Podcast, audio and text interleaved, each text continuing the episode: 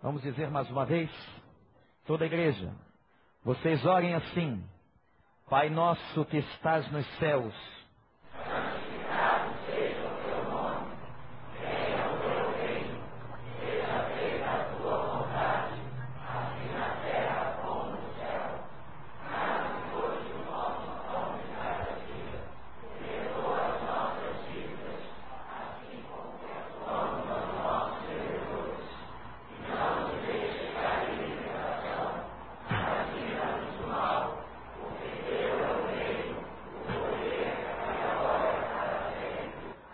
Amém?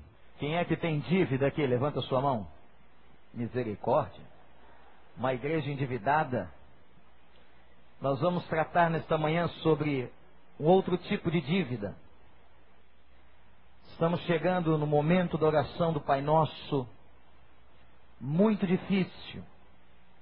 Perdoa as nossas dívidas assim como nós perdoamos aos nossos devedores.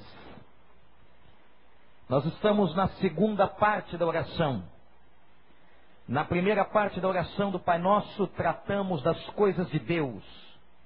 É o teu nome, é o teu reino, a tua vontade. Mas agora nós estamos na segunda parte da oração do Pai Nosso, onde é tratado as coisas dos homens, as nossas coisas. É o pão nosso de cada dia, o perdão que tanto precisamos o livramento para a tentação, o livramento para as coisas do mal. Interessante, irmãos, que dentro dessa segunda parte da oração do Pai Nosso, nós encontramos basicamente três pedidos. O primeiro pedido é para o pão de cada dia que já estudamos, que representa todas as nossas necessidades como pessoa. O segundo pedido é o perdão que representa todas as questões espirituais. Se alguma coisa pode sintetizar as questões espirituais na vida de uma pessoa, é o perdão.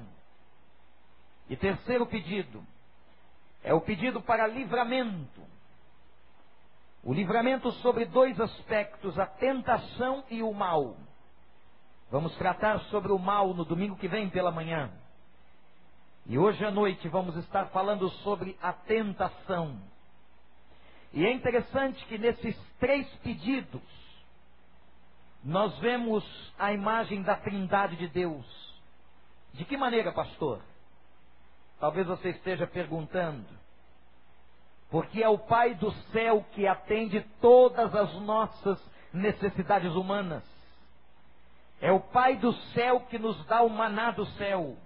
É o Pai do céu que nos sustenta. É o Pai do céu que nos dá o pão nosso de cada dia. É o Pai do céu que abençoa a sua vida e a sua casa. A imagem do filho. O filho que está atendendo às nossas necessidades espirituais. E o perdão que veio a nós pela morte expiatória de Jesus e a imagem do Espírito Santo, a terceira pessoa da Trindade Divina, que atende todas as nossas necessidades de livramento. Aleluia. Eu quero dizer a você nesta manhã que aquele que pode livrar a sua vida de cair na tentação e livrar a sua vida de todos os males deste mundo é a pessoa do Espírito Santo sobre a qual você foi batizada esse Espírito que hoje habita a sua vida e o seu coração. Amém, igreja? O tema central deste pedaço da oração do Pai Nosso é o perdão. O perdão é tão indispensável à vida e à saúde da gente que é como o pão. Assim como o pão está para o corpo, o perdão está para a alma. Ninguém pode viver sem pão, mas ninguém pode viver sem perdão. Se o pão é necessário para viver, o perdão é fundamental para conviver. Viver com alguém, viver com outro, viver dentro de casa, viver no trabalho, viver na universidade, viver na igreja, viver na vida. Se o pão é fundamental para o seu sustento físico, para a sua vida e para o seu viver, o perdão é fundamental para o seu conviver. Vamos analisar esta frase em duas partes. A primeira delas, vamos tratar sobre o perdão das nossas dívidas. A palavra rouba que está aqui na oração é traduzida por Mateus por dívida. Dívida era o modo judaico como eles viam o pecado. Todo pecado era traduzido como uma dívida. Quando eu perguntei aqui se você tem dívida, talvez esse povo todo que levantou a mão esteja levantando falando de uma dívida financeira. Quando você está comprando a crédito no cartão de crédito, você tem uma dívida. Portanto, é muito comum que nós hoje tenhamos dívidas. Esse mundo capitalista que nos apreende as compras a prazo, a longo prazo, nos faz sempre devedores financeiramente. Mas existe uma outra dívida e uma principal dívida que cada ser humano traz é a dívida que nós temos para com Deus. Gente, será que nós temos consciência? Presta atenção. Que nós somos devedores de Deus. Que o ser humano é um ser em débito. Quando Jerônimo foi traduzir a Vulgata, nesse texto, ele diz que nós temos um débito. Nós temos uma dívida com Deus. Nós devemos a Deus toda a nossa vida. Nós devemos a Deus o fato de estarmos vivos e respirando aqui hoje pela manhã. Nós somos devedores de Deus. E eu quero dizer uma coisa a você, você que pensa que merece alguma coisa na sua vida, nem eu, nem você merecemos coisa alguma. Tudo que temos é fruto da misericórdia de Deus sobre nós. Aleluia. E eu quero dizer uma coisa ao irmão: a misericórdia de Deus ela recai inclusive sobre justos e injustos. Deus é tão tremendo e tão maravilhoso que ele usa de misericórdia até para com aqueles que não são crentes. Quando a Bíblia fala que o sol brilha para justos e injustos, ela está dizendo que Deus também abençoa uma pessoa não crente. Para quem sabe, através dessa bênção, ela reconheça o Senhor e ela se converta dos seus pecados. Deus ama aquela pessoa que não é crente. Deus chora por aquela pessoa que não é crente. Deus fala com aquela pessoa que não é crente. Deus abençoa de maneira tremenda, derramando misericórdia até sobre aquela pessoa que não é crente para que ela possa reconhecer a sua grandeza, o seu senhorio. A Bíblia diz que as misericórdias do Senhor se renovam todas as manhãs, louvado seja o nome de Deus. Nós somos absolutamente devedores de Deus. Nós não somos, dignos, irmãos.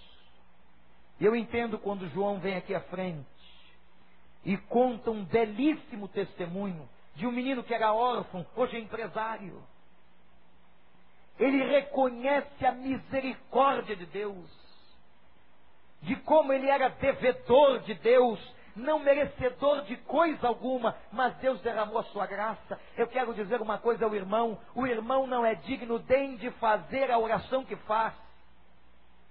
Nós não somos dignos nem de orar na presença de Deus, porque somos devedores de Deus. A nossa natureza é inclinada ao pecado, nós somos naturalmente maus. Desde que Adão e Eva caíram no Éden, toda a raça humana caiu e nós estamos agora com esse gene espiritual, esse gene que é o pecado que está assolando e assola a vida de cada criatura humana. Não temos o direito de reivindicar nada não temos o direito de cobrar coisa alguma de Deus. A Bíblia diz em Romanos capítulo 3 que nós, ao pecarmos, fomos destituídos da glória de Deus, nós perdemos o direito da Sua presença, nós perdemos o direito de reivindicar qualquer coisa, nós somos miseráveis, como diz Paulo, miserável homem que sou, e quem me pode livrar do corpo e desta morte? Mas para que você não vá para casa em pânico, você não tem que entender só aquilo que você é, mas você tem que sair daqui entendendo aquilo que Deus é. E se há uma palavra que pode traduzir o caráter de Deus, é a palavra perdão. O nosso Deus é o Deus que perdoa. O nosso Deus é o Deus da graça. Os olhos do nosso Deus estão sobre nós devedores. E quando nós nos arrependemos dos nossos pecados, quando nós reconhecemos que somos devedores de Deus, quando nós reconhecemos as nossas dívidas, o Senhor então vem com graça, vem com amor, vem com misericórdia, e Ele derrama esta misericórdia sobre nós. E em Jesus, Ele anula todos os nossos pecados. Em Jesus, Ele nos purifica de todos os nossos pecados. Em Jesus, Ele nos liberta de toda a nossa dívida. Aleluia! Imagina você que levantou a mão aqui dizendo: Eu tenho uma dívida, pastor. Se alguém chegasse amanhã, segunda-feira, ligasse para o seu cartão de crédito, fosse aquela loja em que você está endividado, ou chegasse diante daquela pessoa que você deve dinheiro, e essa pessoa agora diria assim: Eu vou pagar a dívida daquele irmão. Já pensou? O que, que você faria? Você daria glória a Deus, você ficaria grato.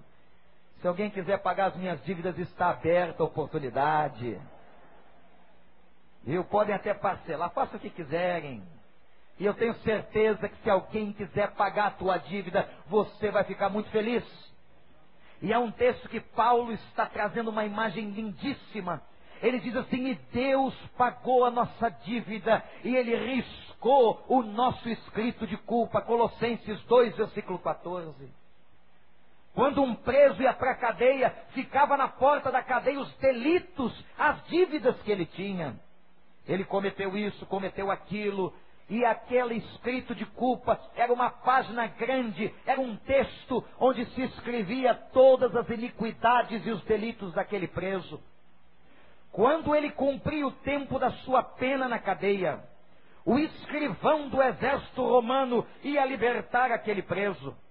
E ao chegar na porta da cadeia com a chave da cadeia na mão, ele precisava cumprir um rito importante para o Império Romano ele pegava uma caneta e ele riscava o escrito de culpa ao dizendo à sociedade que aquele homem, que aquela pessoa que estava na prisão, agora não tinha dívida alguma com o Império Romano. Ele cumpriu a sua pena e o escrito de culpa foi riscado para sempre. Paulo, que foi preso tantas vezes, e certamente tantas vezes viu esta imagem, e viu presos sendo libertados e soldados e oficiais romanos riscando o escrito de culpa. Quando ele está preso, ele escreve uma carta à igreja de Colossos e ele vai dizer que Deus riscou o nosso escrito de culpa através do arrependimento. O Senhor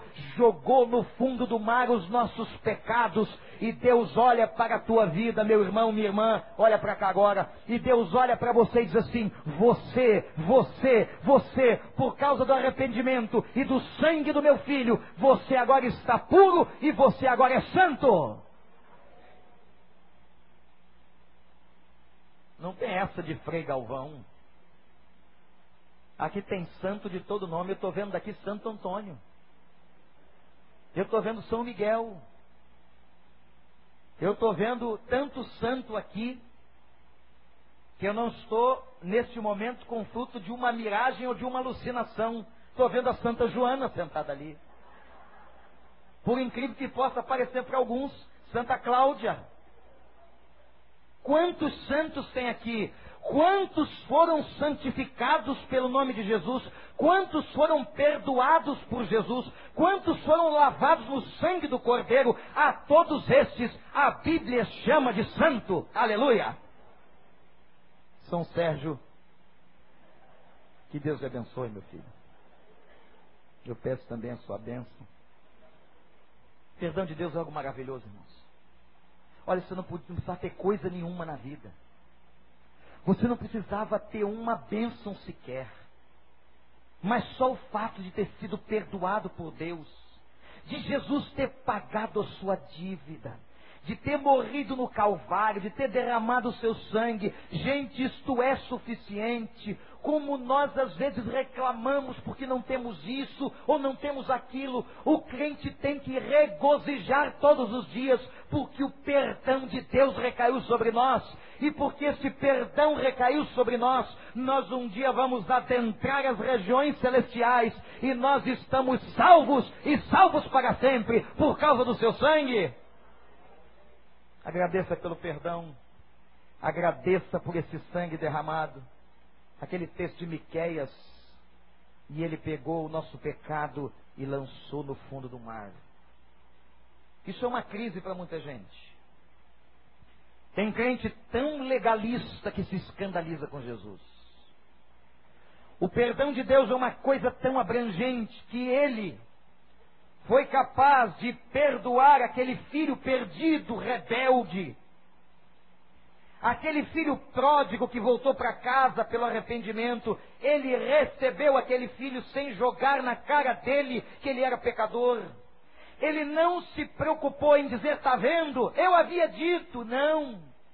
Ele não lançou no rosto do filho os seus avisos. Mas quando ele viu aquele filho voltando para casa, a alegria foi tão grande que ele mandou preparar uma festa, colocou a melhor roupa no filho, o anel de príncipe e disse: O meu filho que estava morto reviveu. Essa é a mentalidade de Deus quando vê uma pessoa voltando. Esse Deus é Deus perdão da graça e da misericórdia.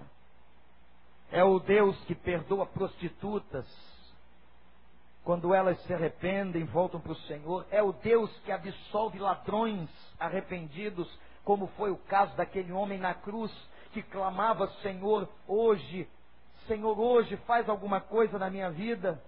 Senhor, Senhor, lembra-te de mim quando entrares no teu reino. E Jesus diz a ele: Você vai estar no paraíso hoje comigo. Ele é o perdão que liberta transgressores, como libertou Zaqueu da sua culpa. O que Deus fez na vida de Zaqueu foi algo tremendo, transformando a sua culpa em bênção. Isso escandaliza muita gente. Porque tem muita gente que acha que quando uma pessoa peca, ela tem que ser esmagada. E nos colocamos às vezes como juízes, e nos colocamos como aqueles que não pecam,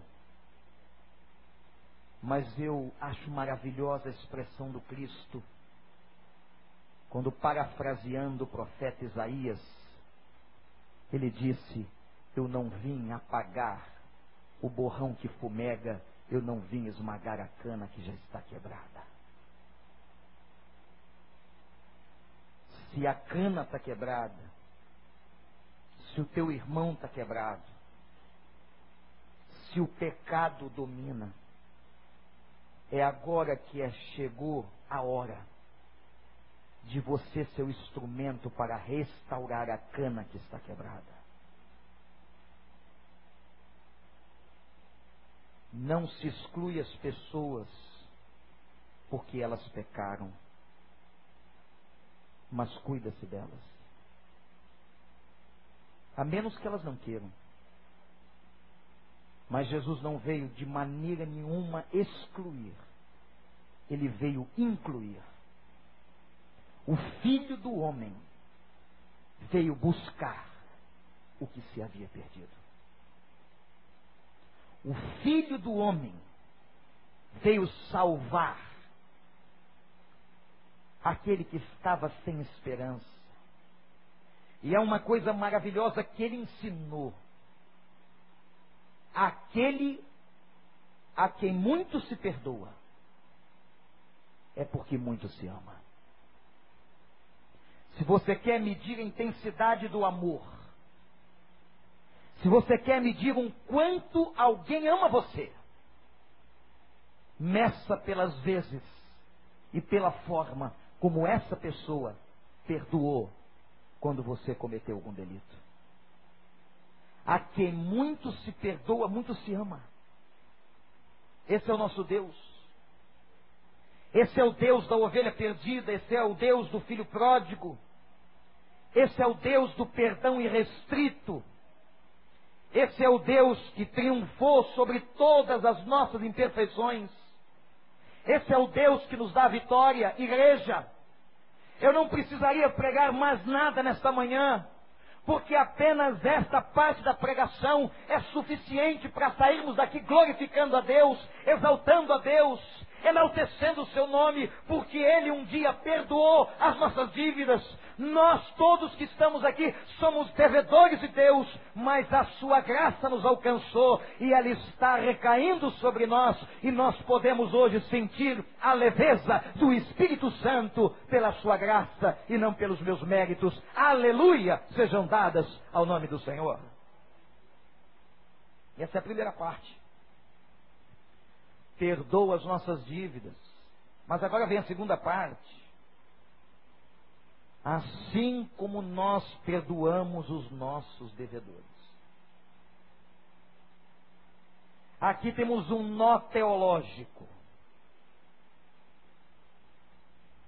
Porque parece que eu estou diante de uma condicional. Presta muita atenção agora. Como se Deus não tivesse poder para perdoar quem não perdoa. Não é isso. Não é isso. Precisamos entender o que significa essa parte da oração que diz: assim como nós perdoamos os nossos devedores. Porque é possível que nesta manhã tenham pessoas em dívida com você. E não uma dívida financeira, mas uma dívida moral uma dívida espiritual. Alguém te ofendeu. Alguém tocou no seu corpo. Alguém agrediu você com palavras ou com gestos ou com as mãos. Alguém disse alguma coisa de você que não era verdade. Alguém que nutre por você um ódio que você não sabe de onde vem. É possível que nesta manhã aqui no santuário tenham muitas pessoas que tenham dívidas. Dívidas com outros. E pessoas que devem a você. E nós temos que entender o que significa esta parte tão difícil da oração do Pai Nosso. E eu quero convidar você agora a olhar a expressão de trás para frente. E você vai entender. Porque quando Jesus está dizendo, perdoa as nossas dívidas como nós perdoamos os nossos devedores, Ele está supondo que você já perdoou. Ele está partindo do pressuposto que você já liberou perdão. Você sabe qual é a raiz da palavra perdão? Um sinônimo para a raiz da palavra perdão é soltar. Quando eu perdoo uma pessoa, eu me desprendo dela. Eu me solto. Mas quando eu estou nutrindo uma mágoa, um ressentimento, um ódio, quando eu tenho uma dívida, eu estou agarrado a esta pessoa. E um grande teólogo disse certa vez: é como se dela me lembrasse assim que acordo e quando vou dormir, ela não sai da minha cabeça. Sabe por que não sai da cabeça? Porque tem dívida. É por isso que a gente diz um ao outro: tem que liberar perdão, você tem que soltar dessa pessoa. Jesus está pressupondo o fato que você já fez isso. Agora veja a lógica da frase. Se não perdoamos o outro, presta atenção. Se não perdoamos o outro, temos um pecado. A ausência do perdão e da liberação do perdão constitui um pecado. Ora, meus irmãos, silogismo filosófico e natural. Se não perdoo o outro, se estou em pecado, em dívida para com Deus, como posso ser perdoado? É muito simples. É só entender o versículo de trás para frente. Eu preciso perdoar o outro totalmente para poder usufruir totalmente do perdão. Se eu não perdoo o outro, eu estou devendo a Deus, eu estou em pecado. E se eu estou em pecado, há uma porta que se abriu e não se fechou.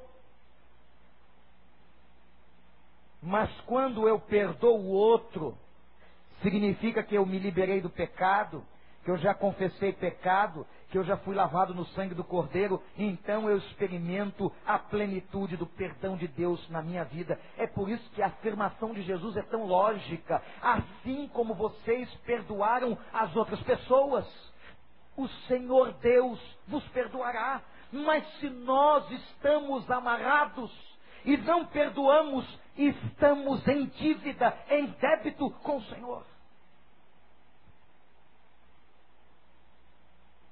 Talvez se eu fizer a pergunta agora, e eu não vou fazer, publicamente, como ilustrei, brinquei no início da, da reflexão, e perguntasse assim: quantos aqui estão em dívida espiritual? É possível que um número muito maior de pessoas levantasse as mãos. Porque nesta manhã o Espírito Santo está nos falando que as nossas dívidas não são apenas aquelas financeiras do cartão de crédito, da prestação que contraímos, não, as nossas dívidas perpassam o aspecto financeiro e elas entram no campo da nossa alma e do nosso espírito. Nós temos dívidas com Deus e temos dívidas com as pessoas. Perdoa, Senhor. Quando nós estamos orando, perdoa as nossas dívidas. Presta atenção. Nós estamos tratando de pecados do passado. Interessante que a oração, hoje à noite a gente vai ver isso, quando ele diz assim: Senhor, livra-nos da tentação, ele está pedindo por alguma coisa que é futura, que pode acontecer, que vai acontecer. Mas quando ele diz perdoa as nossas dívidas, ele trata de uma causa passada. Estamos tratando de coisas que cometemos, já cometemos. Se a pessoa é incapaz de perdoar, ela está em dívida. E lendo um teólogo sobre esse texto, ele diz uma coisa fortíssima.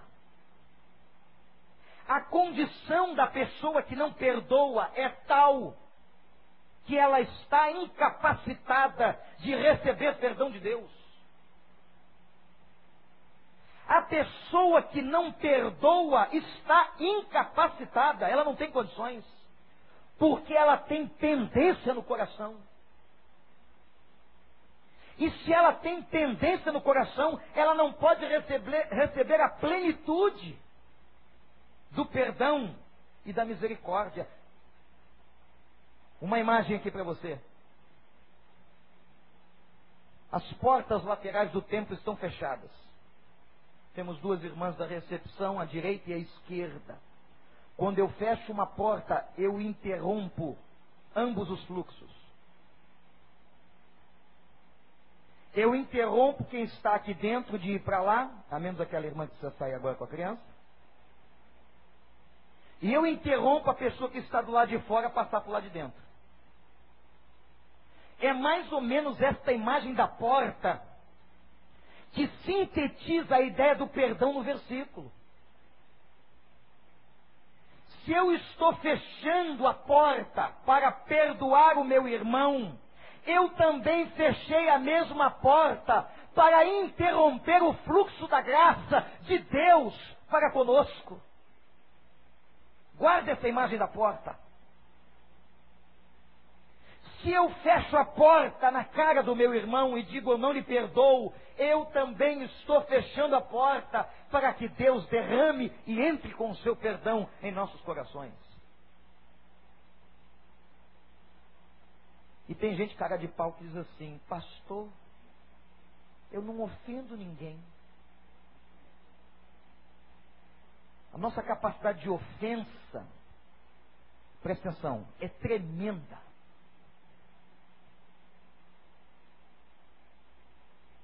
Ofendemos de várias maneiras, como por exemplo por palavras. As palavras mal colocadas, as palavras malditas, malditas e malditas. As palavras que tanto ficam e que tanto machucam.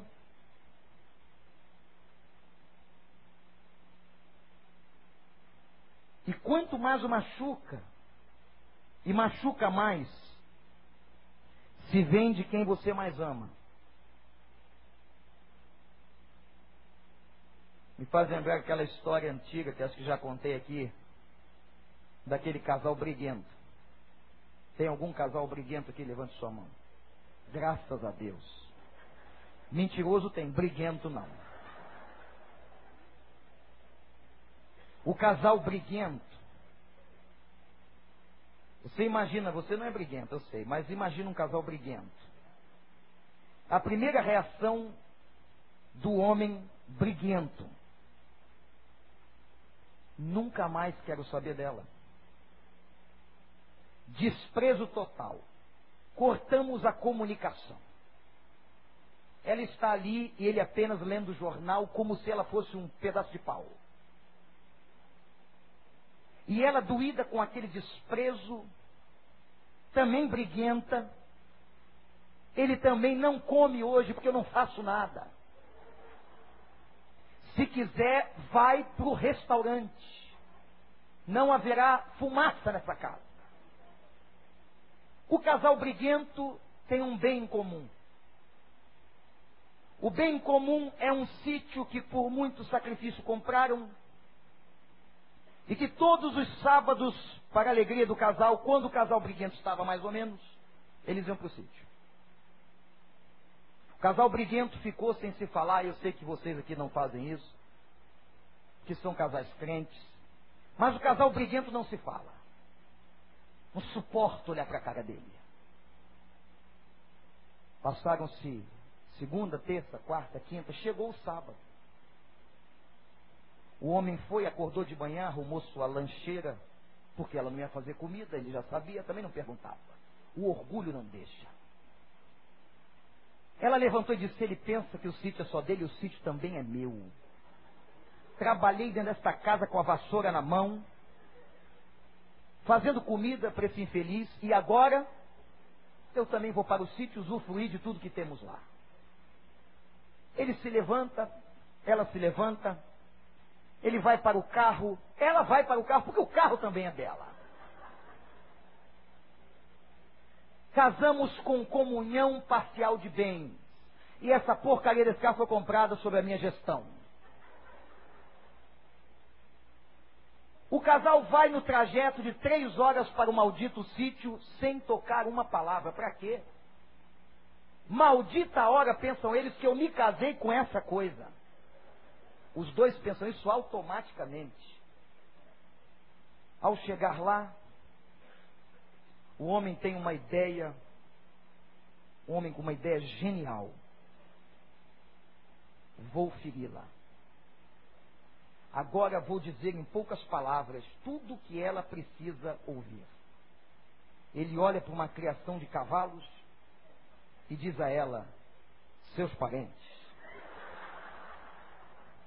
Naquela hora, a mulher inteligente como era, com a mesma raiva, responde: todos eles por parte de marido. mais uma semana sem comunicação alguma. Aprenderam, né? Aprenderam mais uma historinha para usar. Assim que verem um cavalo na rua, olha o que o pastor disse.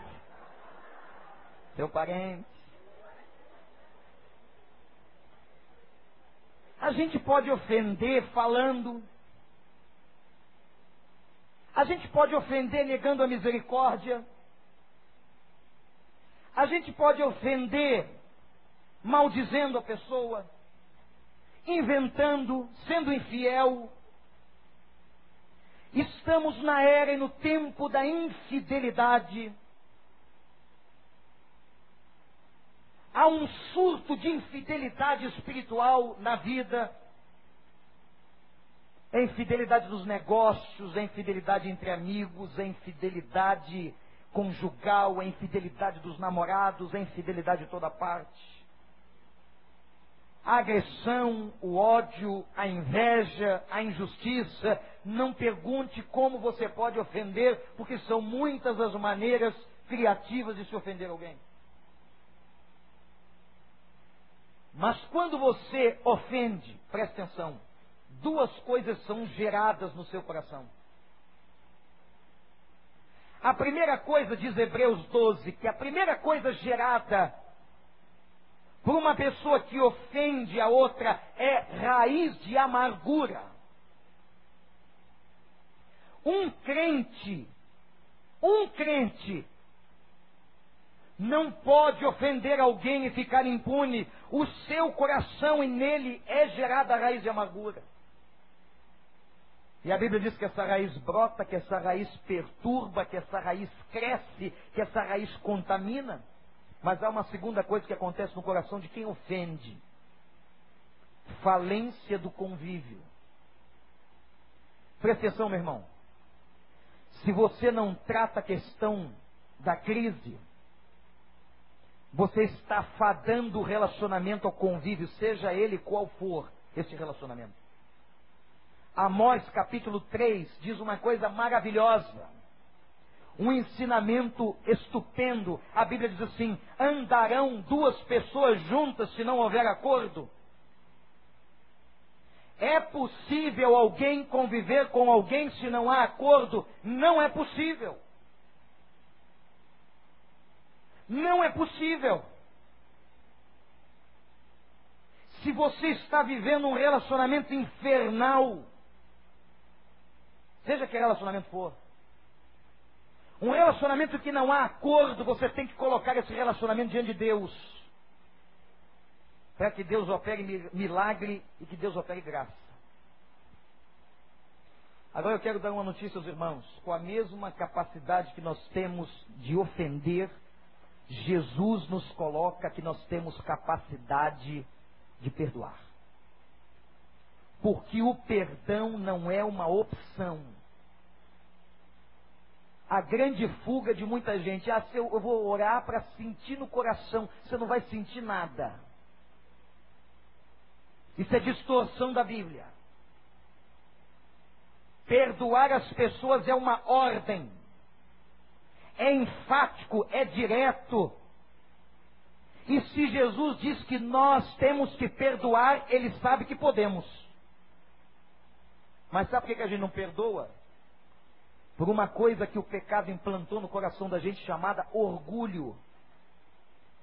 Orgulho é uma coisa tão nojenta que a Bíblia diz que é a única coisa que faz Deus rejeitar uma pessoa. Deus rejeita um coração altivo, um coração orgulhoso, mas Ele dá graça ao coração quebrantado. É por isso. Nós temos capacidade de pedir perdão, sim e de perdoar. O que é perdão?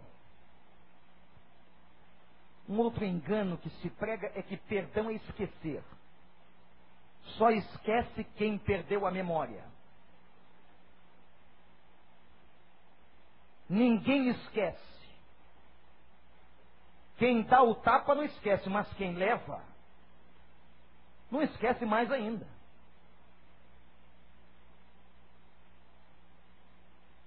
O que é perdoar? Perdoar não é esquecer, mas é abandonar a dívida. É você tomar uma decisão consciente e emocional.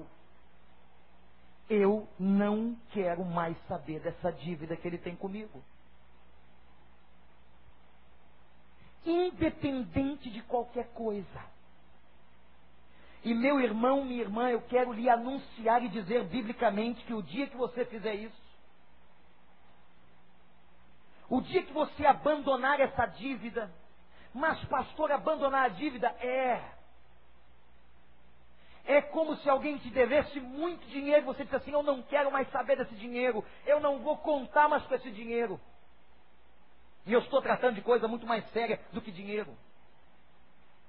O dia que você tomar uma decisão de dizer, eu não vou mais me incomodar, eu libero perdão, eu não vou ter mais rancor, mais mágoa desta pessoa, porque eu estou liberando esta pessoa do meu coração. Essa é uma decisão sua com Deus. O dia que você fizer isso, você vai experimentar paz, a paz que só Jesus Cristo pode dar. Mas, pastor, eu já fiz isso uma vez. Ah, é? E Deus só te perdoou uma vez? Mas, pastor, eu fiz isso duas vezes com ele. E Deus só te perdoou duas? Perguntaram a Jesus quantas vezes, Senhor? Quantas vezes eu vou perdoar essa pessoa? E ele diz assim: quantas vezes for necessário. Porque Jesus, usando a matemática, Jesus usou matemática várias vezes. Ele diz assim: perdoe sete vezes setenta. Quanto é sete vezes setenta? Misericórdia. Tabuada, gente. Sete vezes sete, quarenta e nove. Se tem um zero. Hum? Hum? Vamos repetir? Toda a igreja. Sete vezes sete. Sete vezes sete. Se coloca-se um zero, Depende. O zero tem que estar depois do 49. A destra. Não pode estar a sinistra. À esquerda. 7 vezes 7. Botando-se o zero. Depende de novo. Olha quantos não aprendem. Por isso que o professor fica repetindo na escola. 490 se eu coloco o zero à direita de quem olha para o número. Jesus disse 490, eu vou ficar contando? Pode ter um neurótico maluco em casa, já anotei aqui, está no meu caderno. Já te perdoei 312 vezes. Se um cara está fazendo isso com você, interna. 490 é um número simbólico. 7 era o número da perfeição. Deus está dizendo o seguinte: Quantas vezes for necessário, perdoe a pessoa. A mesma, ele está falando da mesma. Quantas vezes for necessário. Agora atenção, você sabia que perdão se aprende? A gente tem que aprender perdão primeiro com Jesus, né? Que perdoa aquela gente que não valia nada no nosso conceito, na nossa sociedade. Quem que valia? O que, que Zaqueu valia? Um político corrupto Mateus, um salafrário da porta de da corregedoria, cobrava imposto. Aquela prostituta, gente que não valia nada. Ele perdoa essa gente. A gente tem que aprender perdão com Jesus. E tem que aprender perdão dentro de casa. Uma das histórias mais interessantes da Bíblia é a de Jacó e Esaú. Jacó teve um filho. Qual foi o nome do filho de Jacó?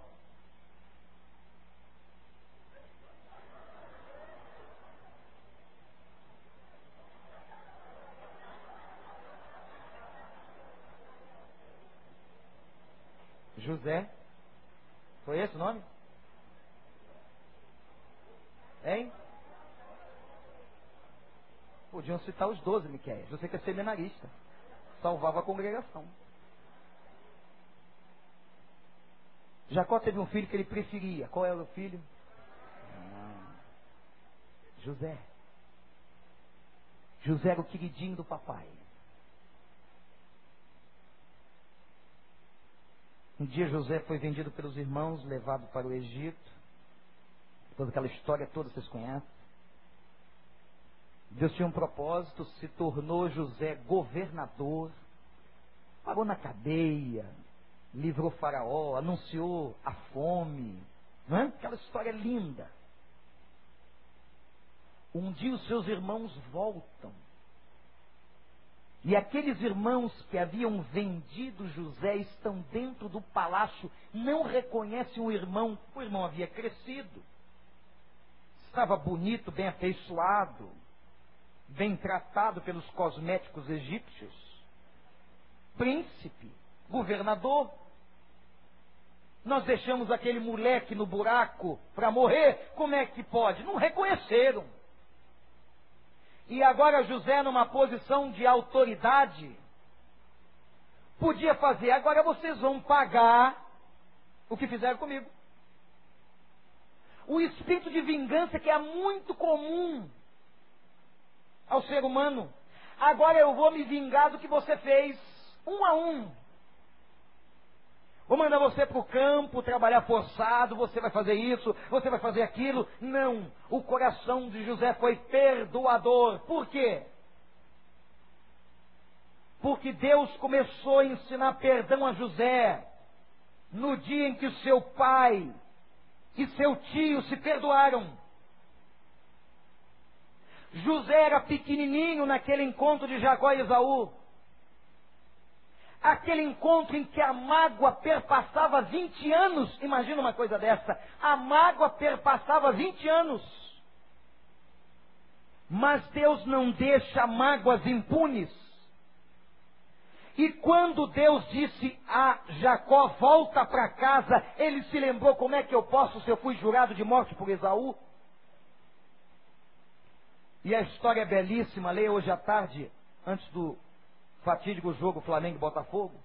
Não tem nada melhor para se ver os quatro. O Fluminense não está jogando hoje. Leia o texto e você verá que naquele momento da reconciliação, quando Jacó encontra seu irmão e restitui a primogenitura, José era pequenininho e estava ali olhando o que seu pai e seu tio estavam fazendo. Talvez você nunca tenha pensado nisso, mas a facilidade e a forma maravilhosa e sensível como José perdoou a, seu, a seus irmãos tem a ver com a forma como seu pai e seu tio se perdoaram. O perdão se aprende dentro de casa.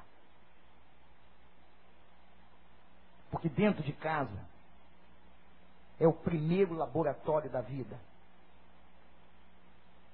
Porque é dentro de casa que muitas coisas acontecem que marcam você para sempre. Perdoar é possível. E quando nós não perdoamos, Deus é atingido. Por quê? Por que, que Deus é ofendido? Porque nas características da personalidade de Deus, Deus é amor, Deus é justiça, Deus é misericórdia. Deus não aceita, não se identifica com mágoa, com ódio e com rancor. E quando nós temos consequências pelo fato de nós não perdoarmos, isso atinge a Deus. Sabe o que a Bíblia diz? Que quando você não perdoa, você não pode dar uma oferta. Está incompleto o seu culto. Se você dá uma oferta com o coração magoado, o seu culto diante dele está incompleto, porque ele está dizendo assim: como é que você pode liberar dinheiro se você não libera amor pelo seu irmão? Como é que você pode colocar no gasofilácio este envelope se você não consegue colocar amor e liberar o seu coração? Outra consequência espiritual é questionada por João na sua primeira carta: como eu posso dizer cantando ou orando? Como eu posso dizer que eu amo a Deus a quem eu não vejo se eu não consigo amar alguém que eu estou vendo? Como? Isto se torna extremamente hipócrita e falso. Se eu amo a Deus a quem não vejo, eu preciso amar aqueles que os meus olhos veem. E você vai perguntar, pastor, como é que restaura relacionamentos? Tem dois caminhos só. Duas coisas que você precisa fazer. A primeira é a confissão. Você tem que dizer para Deus que você tem uma dívida, que você tem uma pendência. E a segunda coisa é a reconciliação. A Bíblia não diz para você esperar o outro e a você. Tendo, tendo ofendido ou tendo sido ofendido, vá ao outro. Não importa se você está certo ou se você está errado. Vá ao outro. A primeira coisa, confessa. A segunda, reconcilia.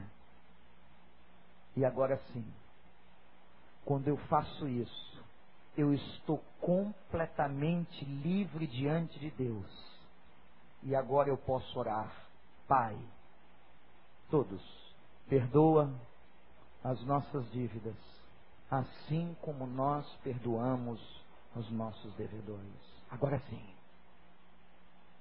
Agora sim. Agora eu posso usufruir da magnitude do perdão do Senhor. Porque eu perdoei aquele que me ofendeu. Porque eu perdoei a vida daquela pessoa que me fez tão mal. Eu sei que tem gente aqui hoje com feridas imensas abertas. Eu sei que tem gente aqui hoje que traz mágoas, talvez como Isaú Jacó, de 20 anos, ou quem sabe até mais. Quem sabe até mais. Mas nós estamos pregando aqui, Deus está nos falando nesta oração, é para colocarmos isso em prática. E hoje é o dia da libertação. Hoje é o dia que você vai liberar essa pessoa do seu coração em nome de Jesus. E vai dizer: Senhor, eu fui ofendido com palavras, com gestos, até com violência, mas eu quero agora liberar essa pessoa. Eu quero abandonar essa dívida, porque perdão é uma decisão. Perdão não depende do seu estado emocional. Se você vai ou não vai sentir alguma coisa. Perdão é uma decisão. Eu nunca vou esquecer a experiência que contei a vocês. Quando vi na cidade de Amsterdã, na Holanda, aquele índio que havia sido o assassino de um missionário. Aquele índio subiu na plataforma, apontou para o filho do missionário e disse: Eu matei o pai deste homem. Mas um dia, quando este homem pregava, eu me converti. E este homem, cujo pai eu matei, me discipulou. E eu fiquei imaginando, sentado naquele auditório com 12 mil pastores do mundo todo. Como é que alguém pode amar assim? De sentar do lado do assassino do seu pai e lhe ensinar a Bíblia todo dia. E o índio, com lágrimas nos olhos, eu fiquei tão emocionado que eu tenho uma foto com esse índio. Esse índio disse: Eu aprendi o que é perdão de Deus através da vida deste homem que me perdoou. Eu não só matei, ele não tinha só matado, ele comeu as vísceras do cadáver. numa tribo de Alcas. Eu matei o pai dele. Mas este homem me ensinou a vida e o perdão. A melhor pregação da igreja é o amor. Nós podemos fazer campanhas, templos, nós podemos fazer muita coisa, mas se não tivermos amor, seremos como o sino que soa e que tine e que não faz qualquer diferença, é só barulho. Portanto, irmão, irmã, hoje que estamos falando do Pai Nosso, libera perdão. Libera o teu coração. Baixa tua cabeça agora e ora. Diz o nome da pessoa. Diz o nome para você agora. Diz, Senhor, eu quero liberar fulano, cicrano. Eu quero liberar esta pessoa, Senhor. Eu não quero que a minha oferta seja rejeitada, Senhor. Eu não quero ter um culto incompleto. Eu não quero ter raiz de amargura na minha vida, Senhor. Eu estou liberando em nome de Jesus esta pessoa que me ofendeu. E ó Deus, que eu seja liberado por outros corações a quem ofendi. Ajuda-me, Senhor. Porque eu quero orar neste momento. Perdoa, Senhor, as minhas dívidas, como eu tenho perdoado aqueles que me ofenderam. Pode ser que você esteja orando sobre os seus pais sobre marido, sobre esposa, sobre filhos, sobre amigos, sobre pastor, seja quem for. Libera. E diz, Senhor, eu quero ter um coração limpo. Em nome de Jesus, Pai. Em nome de Jesus.